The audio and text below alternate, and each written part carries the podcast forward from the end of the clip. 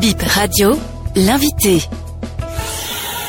Bonjour, je m'appelle Juano Octave, je suis médecin neurologue libéral. Qu'est-ce que l'épilepsie et comment se manifeste-t-elle? L'épilepsie est une maladie neurologique chronique qui se caractérise par la répétition des crises d'épilepsie. Donc pour parler de l'épilepsie, il faut qu'il y ait plusieurs crises d'épilepsie qui surviennent de façon spontanée. L'épilepsie se manifeste par différents signes. Il peut s'agir le plus souvent de convulsions qui sont des secousses musculaires ou des mouvements involontaires qui intéressent une partie du corps ou tout le corps. Il peut s'agir d'une chute de sa hauteur avec un cri ou bien d'une rupture de contact d'une hypersalivation ou d'une morsure de la langue. Ces signes peuvent survenir dans un état d'altération de la conscience où le, la personne qui fait la crise ne garde aucun souvenir de ce qui s'est passé. Ou dans d'autres cas, les signes peuvent survenir en pleine conscience. Quel est l'organe dont l'atteinte peut être à la base de l'épilepsie? Le cerveau, notamment la partie du cerveau dite superficielle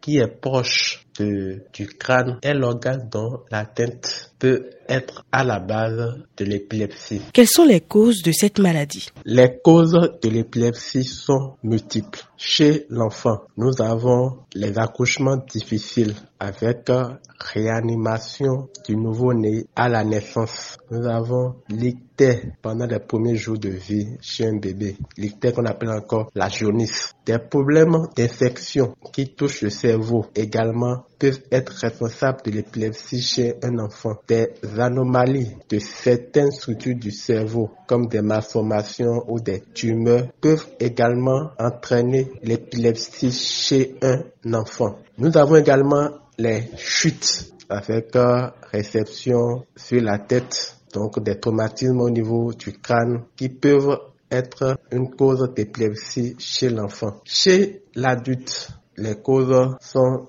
les infections qui touchent le cerveau, les traumatismes du crâne par chute ou par accident de la voie publique, des malformations de certaines parties du cerveau comme des tumeurs, un accident vasculaire cérébral, des intoxications à différentes substances comme l'alcool, comme certains médicaments ou comme la prise de cocaïne. L'épilepsie peut survenir à tout âge, aussi bien chez le nouveau-né, le nourrisson, le petit enfant, le grand enfant, l'adolescent, les adultes jeunes, comme les personnes âgées. L'épilepsie est-elle une maladie contagieuse? Non, non et non. L'épilepsie n'est pas une maladie contagieuse. Les idées selon lesquelles l'épilepsie serait contagieuse sont totalement erronées. Les idées selon lesquelles la salive de l'épileptique serait contagieuse ou il faut brûler là où une personne a convulsé sont totalement fausses. L'épilepsie n'est pas contagieuse. Comment prévenir l'épilepsie? Pour prévenir l'épilepsie chez l'enfant, il est nécessaire que les femmes enceintes aient un suivi régulier de leur grossesse chez la sage-femme ou chez le gynécologue et que l'accouchement se passe dans des centres adaptés.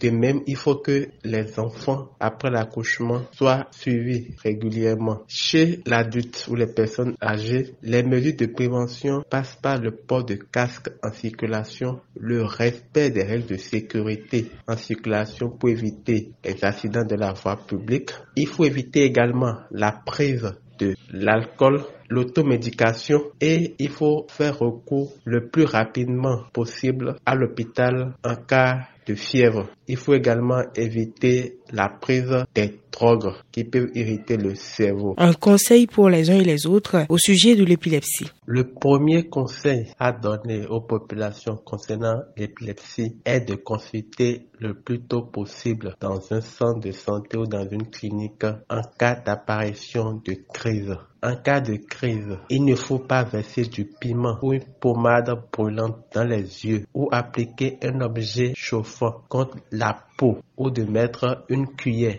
ou une spatule ou les doigts dans la bouche. Toutes ces actions sont inutiles pour arrêter la crise, qui est un problème qui se passe au niveau du cerveau et au contraire entraîner des complications comme des blessures ou des traumatismes de la face et du visage. Il faut amener la personne qui fait les crises dans un centre de santé et le faire consulter par un médecin.